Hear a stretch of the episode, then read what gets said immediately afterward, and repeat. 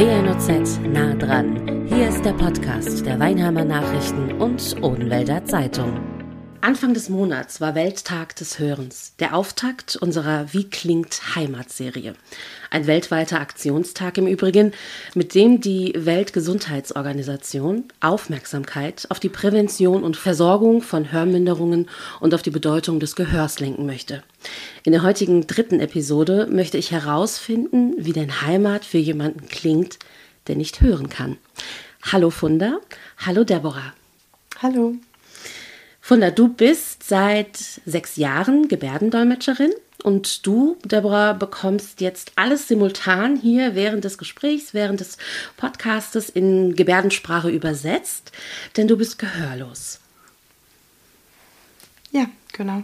Das Thema Wie klingt Heimat und Hören allgemein ist natürlich für ja, dieses Medium Podcast äh, enorm wichtig, weil in der Regel ist ein Podcast eben rein audiotiv, also man kann ihn nur hören und deshalb war es mir persönlich sehr, sehr wichtig, das Thema mit jemandem auch zu besprechen, der eben nicht hören kann oder wie Funda in diesem Falle eine Gebärdendolmetscherin ist und eben simultan übersetzt für jemanden, der nicht hören kann. Du machst es seit 2016, Funda.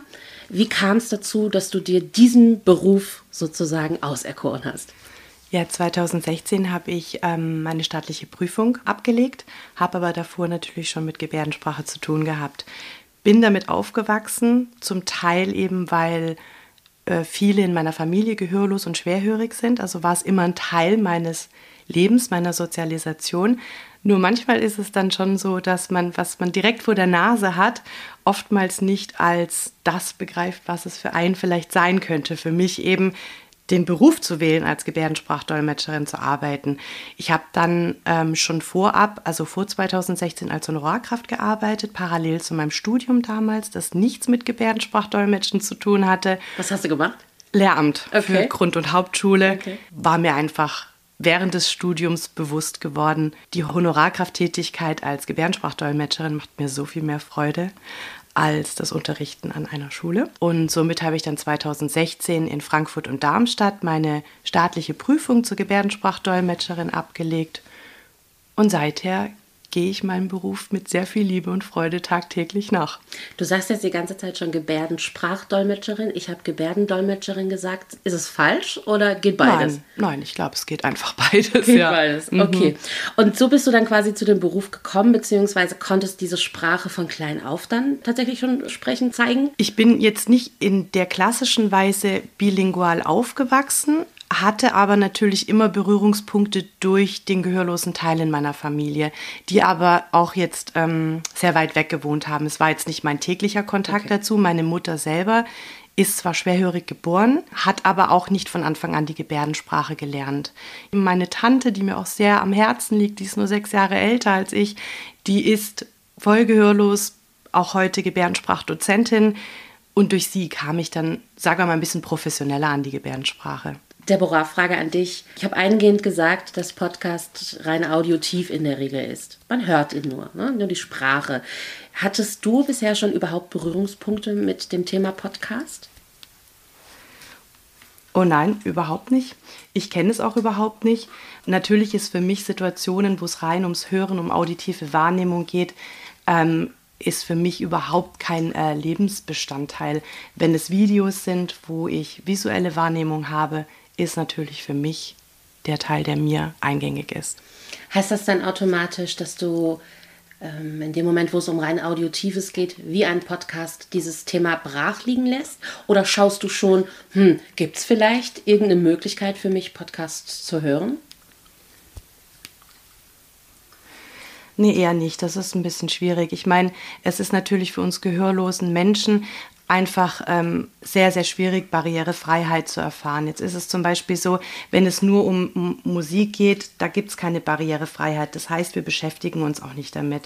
Wir brauchen tatsächlich visuelle Eindrücke, Untertitel, bewegte Bilder. Das ist natürlich für uns ausschlaggebend, um überhaupt teilnehmen zu können an dieser Erfahrung. Wie sehr wünschst du dir aber, dass es da mehr Barrierefreiheiten geben würde? Klar, natürlich, der Wunsch ist sehr groß. Also für Gehörlose ist es natürlich in allen Bereichen einfach so. Wir können nicht telefonieren. Alle auditiven Wahrnehmungen sind für uns unglaublich schwierig. Zum Beispiel auch jetzt, wenn Menschen in anderen Stimmlagen sprechen und so weiter, ist es natürlich für uns nicht möglich, das zu unterscheiden. Und in Deutschland, in dem System, ist es einfach noch ein sehr altes System, dass äh, Menschen denken, oh, da ist ein gehörloser Mensch oder er hört schlecht, dann gibt es da auch kaum jemanden, der sich da Mühe gibt, ähm, sich darauf einzulassen. Das ist für uns nicht ganz einfach. Kann man dann plakativ sagen, du fühlst dich dahingehend nach wie vor ausgegrenzt? Ja, könnte man schon sagen. Ja. Auch allgemein jetzt zum Beispiel, ich meine, ich kann ja alles machen. Ich lebe ja selbstständig, gehe einkaufen, ich fahre Auto. Ich, ich habe einen ganz normalen Lebensalltag.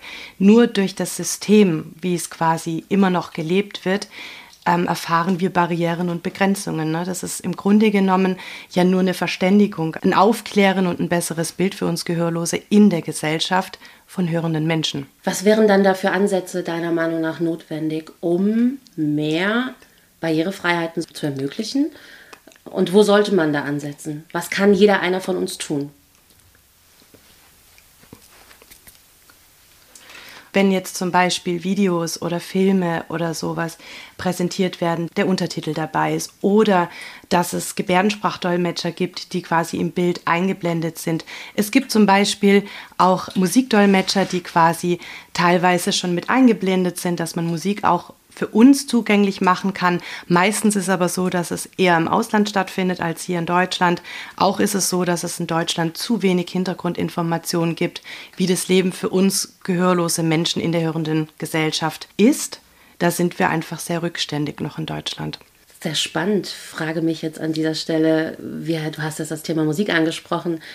Wenn da jetzt ein Dolmetscher eingeblendet werden würde, wie kannst du Musik hören? Also du würdest ja die Worte übersetzt bekommen, logischerweise, aber kannst du einen Rhythmus hören?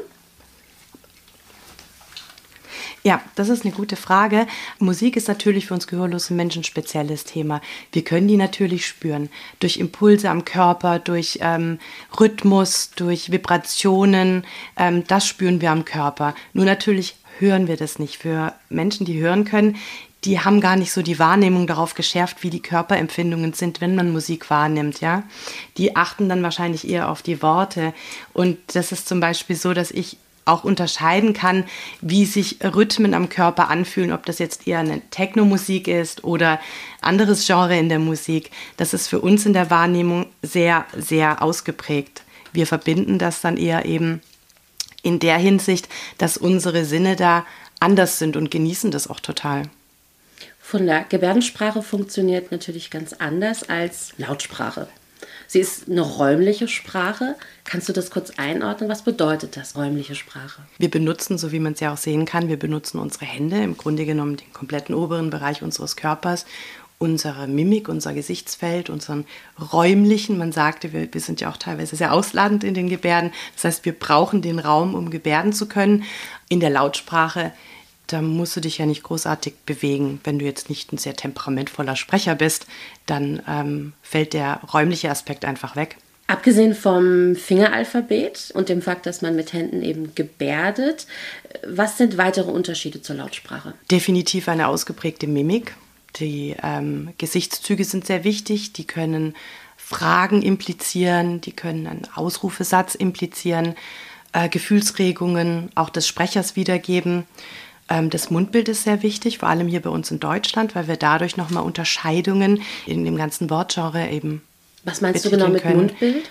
Also wenn wir haben ja unseren Mund nicht geschlossen, während wir gebärden, sondern sprechen Teile des Wortes mit dem Mund ja quasi nach, was man ja oft auch hört dann, wenn man so wie du jetzt dabei sitzt, ähm, um nochmal klar und deutlich zu machen, wohin diese Gebärde jetzt abzielt. Wenn man jetzt zum Beispiel, ähm, da hilft mir die Deborah jetzt gerade, die hat natürlich ein, ein, gutes Beispiel, wenn man jetzt zum Beispiel die Wörter Butter und Mutter nimmt, mhm. das unterscheidet sich ja jetzt nur von den Konsonanten ähm, B und M und das Mundbild noch dazu haben mit Butter oder Mutter, ja, okay. dann lässt sich das viel schneller auch einfach begreifen. Ja, ich habe es jetzt auch gerade gesehen, als du es mhm. gesprochen hast.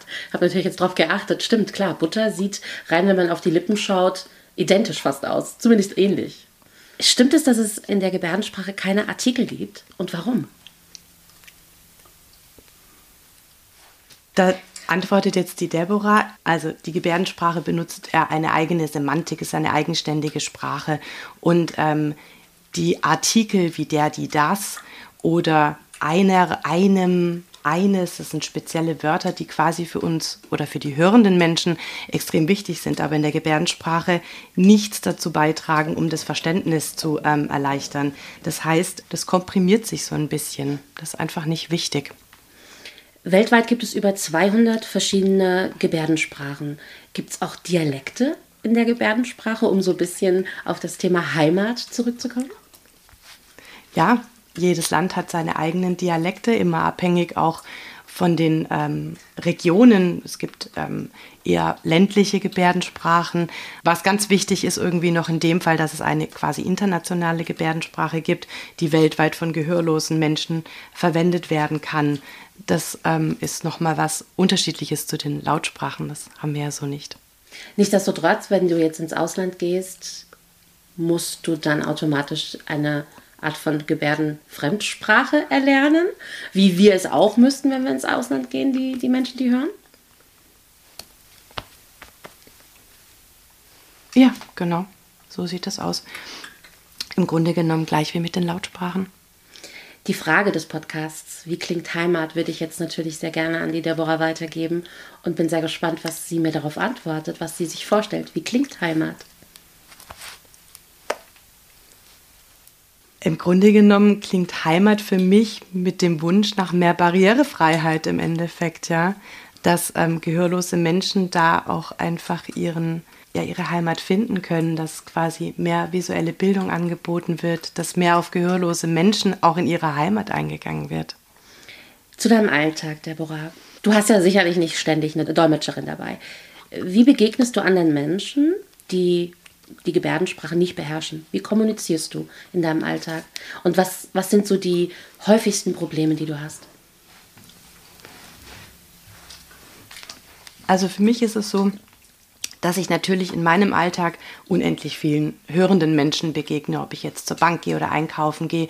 Und ich würde sagen, zum großen Teil ist die Kommunikation auch sehr einfach es hängt auch immer von dem Menschen ab, mit dem ich quasi in Austausch trete, ob dieser hörende Mensch sich Mühe gibt, auf mich einzulassen, ähm, meine Hörbeeinträchtigung akzeptiert und in dem Fall das für mich einfacher macht. Es gibt natürlich auch Menschen, die sehr diskriminierend da mir gegenüber begegnen. Oftmals ist es auch einfach so, dass es ja nur ein sprachlicher Unterschied ist, dass ich einfach nur nicht hören kann und irgendjemand anders hören kann. Ne? Man kann sagen, es ist gemischt. Natürlich ist es gemischt in dem Sinne, dass mir Menschen begegnen, die sehr offen sind und dann meine Art der Kommunikation annehmen und sich darauf einstellen und an Menschen, die damit gar nichts zu tun haben möchten. Also natürlich ist zu, zu einem Teil, dass ich eben komplett ohne Dolmetscher ähm, in der hörenden Gesellschaft unterwegs bin und dann eben auch Teile habe, wo der Dolmetscher dabei ist. Du hast jetzt eben gesagt, dass du zum Teil auch da auf Menschen stößt oder diskriminiert wirst. Was passiert da und wie begegnen dir diese Menschen? Man sagt ja ganz oft, dass ich dann taubstumm bin. Und dieser Begriff ist einfach schon seit ganz langer Zeit ein sehr diskriminierender Begriff, weil stumm bin ich ja nicht. Also es ist dann immer so eine Stigmatisierung von gehörlosen Menschen, die grundsätzlich ähm, passiert. Oder Menschen, die sich gar keine Mühe geben, dass sie sich auch nicht darauf einlassen, dass ich ein Mundbild brauche und im Endeffekt mir aus dem Weg dann gehen und ähm, mich quasi ignorieren. Das sind so die Haupt Punkte, wo ich sagen würde, dass wir da Diskriminierung erfahren. Ich würde gerne noch mal so ein bisschen in deinen Alltag gehen. Beispiel, du bist zu Hause, du bekommst ein Paket, der Postbote klingelt an deiner Tür. Wie hörst du es? Wir haben Blitzlichtanlagen, die sind speziell für Gehörlose entwickelt worden. Die werden zu Hause installiert. Ob das jetzt ist, dass es an der Tür klingelt, ob das Baby weint oder ein Fax kommt oder der Rauchmelder eine Warnung gibt, dann blitzt das. Sein Lichtblitz. Okay, spannend. Wie telefonierst du? Also, na klar, mit gehörlosen Menschen, da sind wir mit Videokamera in, ähm, in einem Chat einfach unterwegs und unterhalten und so. Und wenn ich mit hörenden Menschen telefonieren möchte, habe ich ähm, einen Telefonanbieter, der nennt sich Tess. Da kann ich quasi über Videotelefonie mit einem dazwischen geschalteten Dolmetscher über einen Bildschirm, ob am iPad oder am Computer, quasi Telefonanrufe tätigen. Wir hatten es, ähm, du, Deborah Filmer, gerade eben schon mal angesprochen. Du hast von zum Beispiel Untertiteln bei Filmen oder bei Serien gesprochen. Wie empfindest du den Fortschritt? Also das gibt es ja mittlerweile. Ne? Unter einem Film kann man einstellen, man kann sogar die Größe einstellen von Untertiteln, bei Serien ähnlich. Ähm, ist das für dich wirklich der Fortschritt per se? Sind wir eigentlich aber immer noch an einem Anfang, was das Thema Integration anbelangt? Oder sagst du, wenn ich zurückblicke, zehn Jahre beispielsweise, es hat sich schon ganz viel getan. Was ist deine Einschätzung? Also im Grunde genommen, wenn du jetzt sagst, zehn Jahre, wenn wir zurückblicken, ja, dann ist es natürlich schon so, dass man einen Fortschritt erkennen kann. Aber wenn man das jetzt irgendwie ein bisschen mit anderen Ländern international vergleicht, dann sind wir halt einfach sehr langsam. Jetzt überleg dir mal die Situation am Zug. Ja, also ich stehe da, da gibt es keine visuelle Aufbereitung, kein Untertitel dazu, wenn ein Zug Verspätung hat oder Gleisänderung bekannt gegeben wurde. Und da sind wir wirklich echt rückständig. Wenn ich jetzt andere Länder anschaue, da ist der Fortschritt schon viel weiter vorangetrieben. Kannst du ein Beispiel nennen, in welchem Land beispielsweise da der Fortschritt enorm ist und was ist das für ein Fortschritt? Also wo sind die viel weiter als wir? Amerika, klar, Amerika ist so das Hauptbeispiel. Ich glaube, England weiß ich jetzt, da bin ich nicht so ganz sicher, aber Amerika in dem Fall ist es unglaublich fortgeschritten. Also jetzt zum Beispiel in Deutschland, wenn ich im Fahrstuhl bin ne, und ich bin in einer Störungssituation, dann muss ich klingeln. Und dann und dann weiter, frage ich dich. Ne? Dann mhm. geht jemand ähm, an den Lautsprecher, mhm. ich kann mich nicht verständigen. Und in Amerika ist es so, dass das mit einem Video verbunden ist, dass das schon einfach ganz normal in der Gesellschaft integriert ist, ja. Oder in Amerika zum Beispiel im Restaurant, wenn jemand als gehörloser Mensch ins Restaurant gehen möchte, dann kann der Kellner zum Beispiel rudimentäre Gebärdensprache, also so, dass wir uns verständigen können. In Amerika ist es Pflicht für jeden, der in Amerika groß wird, ähm, einen geringen Teil, einen Grundwortschatz an Gebärdensprache zu können. Und hier in Deutschland, da sind wir in dem Fall unglaublich rückständig. Ich weiß zwar nicht warum, es ist zum Beispiel, wenn ich jetzt in Italien oder in die, in die, Türkei gehe, um in einem Restaurant zu essen, das sind die Menschen zwar nicht in Gebärdensprache ausgebildet, aber die haben schon eine ganz andere Körpersprache, Gestik und Mimik. Und in Deutschland ist auch das nicht vorhanden. Ich lerne gerade unfassbar viel. Ich finde, also zum Beispiel, dass in Amerika äh, da so ein Grundwortschatz Pflicht ist, das wusste ich nicht. Also jetzt nochmal kurz zur Korrektur. In Amerika, wir haben ja da die vielen Staaten, das ist unterschiedlich in den einzelnen Staaten, aber okay. man kann sagen allgemein schon. Wäre ja vielleicht aber genau da der Ansatz, dass man sagt, ähm, im Schulwesen, in der Schulbildung sollte man vielleicht ansetzen, wie so immer und wie so gerne, bei den Kleinsten anfangen, dass man da äh, ja, beispielsweise ein eben. Schulfach anbietet das war schon so, so lange mein Wunsch, ja. dass im Grunde genommen in jeder schulischen Bildung Gebärdensprache als Pflichtfach angeboten wird. Ich meine, es kann ja auch für jeden Menschen sein, man weiß es ja auch nie, ob man später ertaubt oder ja. ähm, irgendwelche Situationen hat, wo man selber nicht mehr hören kann, ja. Und dann ist die Not groß. Und Gebärdensprache, es ist einfach, das Bild, wo man und wann man Gebärdensprache benutzen könnte, ist so viel größer, als dass man sich vorstellt, es geht nur um uns hörbeeinträchtigten Menschen. Ob das jetzt Situationen sind bei der Polizei, selbst beim Tauchen kannst du Gebärdensprache verwenden und dich austauschen. Was gibt es für Möglichkeiten, wenn man jetzt sagt, oh, ich finde es toll, ich möchte es lernen, Gebärdensprache tatsächlich sich ähm, zu erlernen? Also es gibt Gebärdensprachkurse. In Deutschland gibt es auch ein paar in Nürnberg, Heidelberg, Berlin, München. Das ist im Grunde genommen recht einfach. Es gibt verschiedene Plattformen auch im Internet, wo man grundlegende Gebärden lernen kann. Was sind Gebärdennamen? Innerhalb der Recherche ist mir das begegnet. Was, was ist das?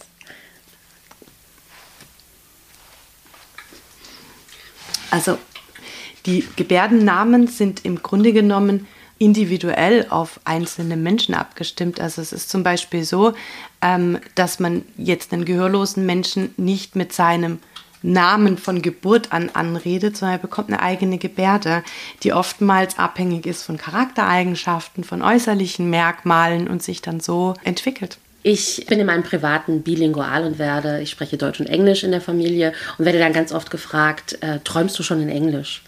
Ich würde die Frage jetzt gerne an dich weitergeben, Deborah. Äh, träumst du in Gebärde? Ja, ich träume in Gebärden, klar. Das ist einfach meine Welt, es ist meine Sprache. Ich habe, glaube ich, noch nie in, ich weiß gar nicht, in Lautsprache oder in Wörtern geträumt. Also es ist Gebärden, ja der Mensch, der dir gegenübersteht, fängt auf einmal super überdeutlich an, mit dem Mund zu sprechen. Also bewegt sehr, sehr groß die Lippen, äh, wahrscheinlich mit der Intention, es dir einfacher zu machen. Ist das wirklich hilfreich? Fühlst du dich dann vielleicht sogar veräppelt oder so? Wie reagierst du in solchen Momenten? Also ganz ehrlich, es gibt ja Menschen, die machen das wirklich so, wie du sagst, sind dann total übertrieben. Da merke ich ja selber, es ist unglaublich übertrieben. Und ich kann mich dann auch nicht mehr konzentrieren auf das, was vielleicht gesagt wird. Ich denke mir, mit dem Menschen stimmt vielleicht irgendwas nicht. Und dann ähm, möchte ich lieber sch schreiben. Also dann denke ich mir, es ist dann besser. Wenn, es ist einfacher für mich, wenn jemand langsamer und deutlich spricht, aber eben nicht mit einem übertriebenen Mundbild. Das passiert jetzt nicht so wahnsinnig oft. Oftmals ist es eher das Umgekehrte, dass die, den Menschen der Mut fehlt und dann denken die, oh, gehörloser Mensch, oha, wie kommuniziere ich? Der wird mich gar nicht verstehen. Was wünschst du dir in solchen Momenten? Also wenn ich dir jetzt begegne im Privaten und ich beherrsche leider noch nicht die Gebärdensprache, es ist auf meiner Bucketlist. ich schaffe es noch nicht mit dir sozusagen, mich ähm, auszutauschen. Wie wünschst du dir, dass ich auf dich zugehe? Also große Erwartungen habe ich jetzt nicht. Also wenn jetzt wirklich Menschen ein Interesse zeigen irgendwie, dass ich zum Beispiel auch Gebärden beibringen könnte oder dass man sich gegenseitig austauscht, dass ich dann auch mal korrigiert werde, weil ich was falsch ausspreche oder sowas, dass es so ein gegenseitiges Geben und Nehmen ist. Und das ist für mich sehr wichtig. Ich habe auch meine Ausbildung mit Hörenden anderen Auszubildenden gemacht und da habe ich eben auch gemerkt, dass viele einfach ein Interesse haben, dass sie das Gefühl haben, oh, diese stille Welt ist ja ganz unglaublich und wie das mit der Musik ist. Aber da wurden natürlich Türen und Toren aufgemacht, um dann Interesse zeigen zu können. Das Bild war dadurch ein anderes. Die Menschen haben sich dafür interessiert und dann ist es für mich natürlich auch ein einfaches, anderen Menschen das beizubringen und zu zeigen. Du hast gerade deine Ausbildung angesprochen. Was machst du denn beruflich? Also ich habe als ähm, Bürokauffrau die Ausbildung absolviert. In Heidelberg mit vier Gehörlosen und 17 Hörenden auszubilden zusammen. Und wir hatten immer zwei Dolmetscher gehabt, ähm, die sich abgewechselt hatten. Und es war natürlich auch in dem Fall nochmal, dass ähm, die Hörenden auszubilden da auch ein selbstverständlicheres Bild dafür bekommen haben, wie das denn für uns Gehörlose ist. Und das war so meine Erfahrung gewesen, beruflich gesehen, wie das quasi dann für mich als gehörloser Mensch im Arbeitsleben sein kann. Die ähm, Corona-Zeit, die Pandemie-Zeit, haben die letzten zwei Jahre ist dir auch noch mal schwerer gemacht, weil die Menschen die Masken tragen? Oh ja, ganz extrem. Also ähm, es hat mein Leben unglaublich erschwert durch die ähm, Masken jetzt. Dass wenn mich jetzt zum Beispiel ein hörender Mensch anschaut, dann denke ich mir, der schaut mich jetzt lange an, jetzt weiß ich nicht, hat er mich angesprochen? Hat er mich gefragt. Ich, ich höre es ja nicht. Ich sage dann schon fast, Entschuldigung, ich höre ja nichts. Und manche Menschen, die das ja nicht wissen, dass ich gehörlos bin, denken, ich bin ignorant oder ich ähm, habe da irgendwie ein, ein persönliches Thema, warum ich nicht reagiere und werden eventuell ein bisschen wie soll ich sagen, ähm, sauer. Und das ist einfach schwierig. Und auch zum Beispiel in der Zeit jetzt, wenn ich Hilfe oder Unterstützung brauche, dann geht da keiner mehr drauf ein, weil sie alle ihre Masken aufbehalten wollen. Das muss ich schon zugeben. Das ist eine unglaublich schwierige Situation für uns. Das kann ich mir sehr gut vorstellen. Auch so etwas, was man, wenn man nicht betroffen ist, einfach nur auf dem Schirm hat, gar nicht bedenkt. Ja, Klar, natürlich, ich meine, das funktioniert ja auch. Ihr könnt Masken tragen und euch weiter unterhalten. Ich brauche natürlich, wenn hörende Menschen mit mir kommunizieren, das Mundbild, weil meine Augen nur das wahrnehmen können, was ich aus dem Gesicht lesen kann. Ich habe dann einfach ein Bauchgefühl, wenn, also allein von der kompletten Körperhaltung, dass irgendwas nicht stimmt oder dass, wie ich es gerade vorhin gesagt habe, dass mich vielleicht jemand anspricht oder eine Frage gestellt hat, die ich definitiv nicht verstehen kann. Wir haben eben darüber gesprochen, dass es äh, wünschenswert wäre, dass bereits in der Schulbildung, in äh, den Schulklassen Gebärdensprache unterrichtet werden würde. Es zumindest vielleicht das Angebot geben würde. Ansonsten, Deborah, was wünschst du dir, was vor allem wir Hörende besser machen, anders machen sollten? Mehr Offenheit für die gehörlose Thematik, auch uns Gehörlosen mehr Chancen zu geben. Zum Beispiel, dass die Schulbildung sich verändern kann, unsere gehörlosen Kinder auch inklusiv beschult werden können, dass wir quasi eher dahin gehen, eine Gesellschaft zu werden, als diese hörende Gesellschaft und die gehörlose Gesellschaft zu sein. Ähm, dass, wie ich es vorhin auch schon sagte, dass es ein Geben und Nehmen ist, was sich auf den sprachlichen Unterschieden auch auswirkt. Du als Hörende Funder, was glaubst du, sollten wir ändern und wie können wir es ändern? Was wünschst du dir? Ich sehe das genauso wie die Deborah. In erster Linie unser Schulsystem mal eben reformieren. Bei den Kleinsten der Kleinen anfangen und als ähm, Selbstverständlichkeit etablieren. Ähm, ich finde es so schön, ich bin zum Beispiel auch die Patentante ähm, von Deborahs Sohn und der wird inklusiv beschult da haben die hörenden Kinder in seiner Klasse eben schon dieses Gut, das sie mitnehmen. Für sie ist es selbstverständlich, dass jemand auch nicht hören kann und dann in Gebärdensprache kommuniziert, aber sonst bei allem genauso teilnimmt und Erfahrungen macht wie ein hörendes Kind. Ich glaube, das ist grundlegend wichtig und ich glaube auch, es muss unglaublich viel Aufklärungsarbeit bei den Erwachsenen, bei den Älteren in der Gesellschaft gemacht werden, gerade in Bezug auf ähm, Chancen, was Arbeitsplätze angeht, auf das Einlassen. Es ist nur eine andere Sprache und es ist nichts, wo jemand, ich weiß nicht, wie ich sagen soll, ähm, ein komplett anderes Leben lebt. Es ist nur eine sprachliche Unterscheidung und wir haben das Problem nicht, wenn uns jemand begegnet, der Spanisch spricht. Das, da können wir genauso offen sein. Und das wünsche ich mir für gehörlose Menschen genauso, weil es ist wirklich nur der sprachliche Unterschied. Das ist so simpel. Ne? Ja. Das ist wirklich so simpel. Ja. Eine andere Sprache, also eine Fremdsprache, Englisch oder Spanisch, wie du schon sagtest, da sind wir total offen gegenüber. Das, das finden wir sogar toll, das feiern wir. Und äh, die Gebärdensprache, die ja nichts anderes als auch nur eine andere Sprache ist, da, da sind wir eher scheu, da sind wir eher verhalten gegenüber. Und das ist ist total schade. Ja, das stimmt. Ich danke euch an dieser Stelle für den Einblick in euren Alltag, sowohl den beruflichen als aber auch den privaten und ähm, wünsche, dass die Barrieren, die bisher tatsächlich in deinem Leben, Deborah, bestehen, sich irgendwann komplett in Luft auflösen. Ja, dauert halt noch ein paar Jahre. Ne? Also es braucht halt viel Umsetzungsmöglichkeiten. Was mir jetzt noch eingefallen ist, jetzt vor, vor, also vor zwei Jahren, bevor Corona quasi das Thema war, also da kamen ja dann überall diese Plakate, weißt du, wenn wir durch die Stadt gehen, wie wichtig das ist, die Masken zu tragen. Und mir kam dann mal so die Vision, es wäre total schön, solche Plakate zu sehen, um die Barrierefreiheit für uns Gehörlose in Gang zu bringen, ja? um diese Bilder quasi in der Gesellschaft zu etablieren und dass wir nicht immer nur auf kleiner Front kämpfen müssen. Total sinnvoll, das ist doch ein schöner Ansatz. Ich danke euch, wie gesagt, und wünsche euch alles Liebe. Dir auch. Dankeschön. Das war WNOZ nah dran, der Podcast der Weinheimer Nachrichten und Odenwälder Zeitung. Zu hören auf allen gängigen Streaming-Portalen und auf wnoz.de slash podcast.